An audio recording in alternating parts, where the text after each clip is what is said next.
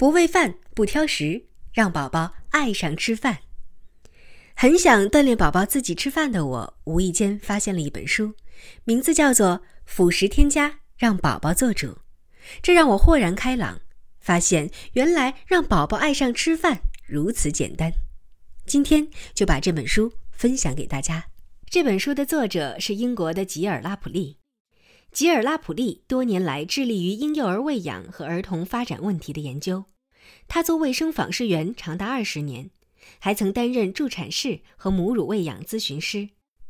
攻读硕士学位期间，他的研究课题是宝宝能力发展对辅食添加的影响。基于这个课题，他后来提出了宝宝自主进食和宝宝主导育儿法的理论。她和丈夫住在肯特，育有三个孩子，均已长大成人。他的三个孩子在小时候都不同程度地使用了宝宝主导的养育方式。接下来，就让我们共同走进这本《辅食添加，让宝宝做主》。你准备好了吗？对于所有的父母来说，宝宝第一次吃辅食是一个很大的里程碑。这是他们小小生命中全新的篇章，是非常令人兴奋的一件事。当宝宝开始吃第一口食物时，所有的家长都在祈祷，希望自己的孩子有一个好胃口。他们希望宝宝能够享受吃食物的过程，并且吃得健康营养。希望宝宝今后的一日三餐都是轻松愉快、毫无压力的。但事情总是事与愿违。很多宝宝最初几年吃辅食的经历，对宝宝自己和父母来说都是不愉快的。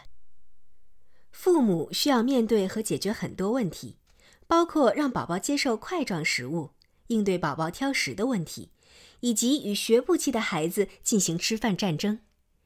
为了解决这些问题，很多家庭的大人不得不轮流吃饭，并且单独给孩子准备食物。大多数宝宝开始添加辅食的时间都是由父母决定的。在某一天，父母觉得该给孩子添加辅食了，于是开始用勺子喂宝宝吃辅食泥。如果你不这么做，会怎么样呢？如果你让宝宝自己决定何时以及如何开始吃辅食，会怎么样呢？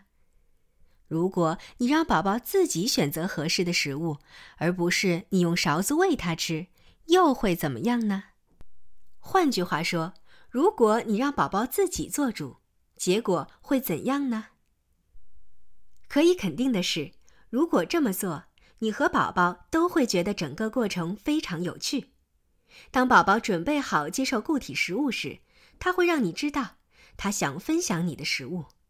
他会通过主动品尝和探索去了解健康的家庭食物，并且自己喂自己吃。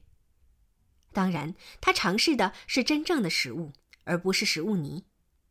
要知道，六个月以上的宝宝就已经具备这种能力了。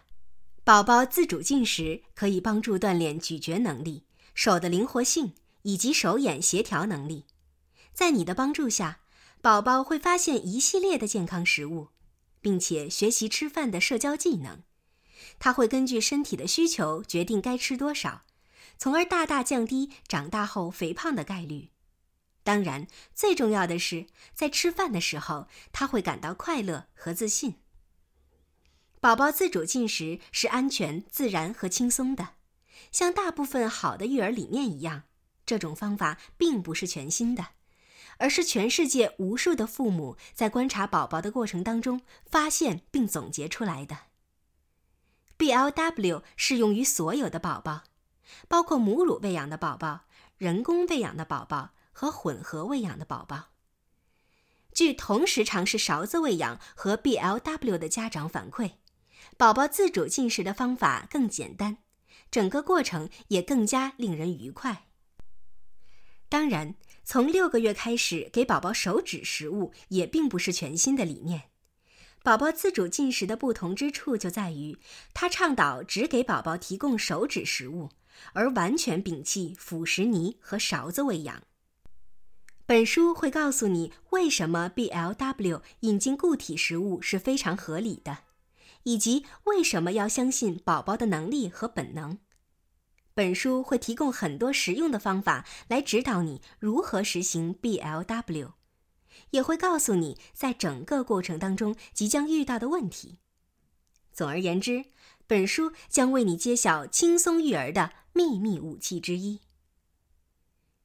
实行宝宝自主进食的方法，意味着你不需要像传统的辅食添加方法那样遵守固定的程序和发展阶段。宝宝不需要经历辅食泥、块状食物、正常食物这样循序渐进的过程，而是可以吃真正的成人食物。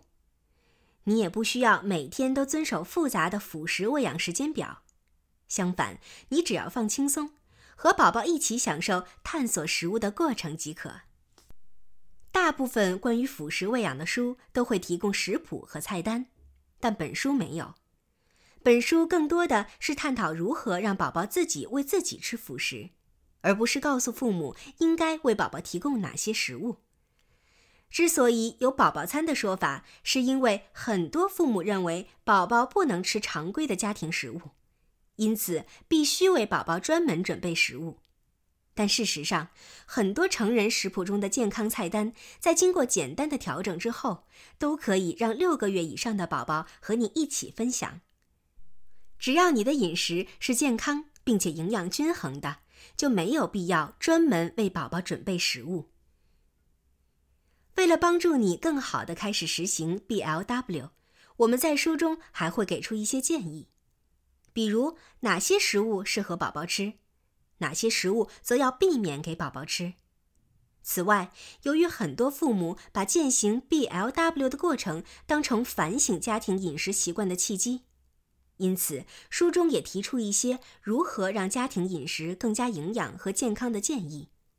总之，如果你之前喜欢吃垃圾食品或者经常叫外卖，那么刚好可以利用本书开启你的家庭饮食。新篇章。要知道，无论对于你还是对于你的宝宝来说，BLW 都是非常有趣的。如果你之前从来没有见过身边的宝宝用这种方法添加过辅食，那么在使用 BLW 后，你会惊叹于自己的宝宝能够如此快速地学习处理各种不同的食物。而且，相比其他同龄的宝宝，你也会惊讶于自己的宝宝对食物表现出如此的热情。当宝宝自己为自己做事情时，会感到更加开心，也更有助于他们学习新的技能。很多实行 BLW 的父母跟我们分享了他们的实践经历，我们将这部分内容也收录在书中。在这些父母们当中，一些父母觉得自己过去用勺子喂宝宝吃辅食的过程很艰难，一些父母在发现六个月的宝宝拒绝被喂辅食泥后，转而开始实行 BLW。还有一些人，他们是第一次当父母，他们被 BLW 的人性化、常识性的理念所吸引，因此愿意尝试这种方法。但是，不管是什么样的父母，一旦他们开始实行 BLW，我们总是得到这样的反馈：他们的宝宝很喜欢这样的辅食添加方式，而且都变成了快乐的小吃货。所以，希望大家阅读本书后能够了解，从辅食转变到正常的家庭餐其实是非常简单的。使用宝宝自主进食的方法，能够为宝宝将来形成健康愉快的饮食习惯。打下良好的基础。本书内容可作为特定领域的常规指导，但在特殊环境和特殊地区不能取代医学、健康、药物和其他专业人士的建议。一旦父母对宝宝的健康和发育问题有疑问时，或者在改变、停止、开始药物治疗之前，应该咨询你们的健康访视员、全科医生或其他相关的保健医生。据作者所知。截至本书出版时，书中的知识都是正确的，并且是最新的。然而，人们的实践活动、法律法规和官方的建议都在不断的发生改变，因此读者应该学习最新的相关知识。在不触及法律的前提下，作者和出版社都不承担任何直接或间接使用或不当使用书中信息所造成的后果。本书为非虚构内容，出于隐私考虑，本书对案例中出现的一些人名进行了改动。第一章，什么是宝宝自主进食？对大部分的父母来说，宝宝吃饭的时间就是一场噩梦。幸运的是，我们并不需要面对这场战役，因为我的女儿 Emily 很享受吃饭的过程。吃饭对她而言根本就不是个问题。Jessie，Emily 的妈妈。添加辅食和断奶的关系。断奶是指宝宝的食物来源逐渐从完全依赖母乳或者配方奶，转变到完全不吃母乳或者配方奶的过程。这个转变过程至少需要六个月。如果是母乳喂养的宝宝，这个过程甚至要花上几年的时间。本书适用于宝宝开始断奶，也就是宝宝刚开始吃辅食的阶段。在这个阶段，添加辅食的目的并不是为了完全取代母乳或者配方奶，而是对现有奶量进行补充。这样，宝宝的饮食便可以日趋多样化。在大部分家庭中，断奶的过程是由父母主导的。当他们开始用勺子喂宝宝时，他们就决定了何时以及如何让宝宝开始吃辅食。当他们停止给宝宝提供乳房或者奶瓶时，他们就决定了宝宝断奶的时间。因此，可以把这种断奶方式称为父母主导的断奶。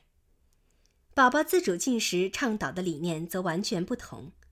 宝宝自主进食方法允许宝宝依靠自己的直觉和能力来主导整个断奶过程。这听起来也许有些荒谬。但如果仔细观察宝宝的发展过程，你会发现这种方法是非常合理的。好了，今天的分享先到这里，下一期我会继续跟大家分享宝宝自主进食的特别之处，以及为什么宝宝自主进食是合理的，还有什么时候开始引进固体食物。欢迎大家继续收听，拜拜。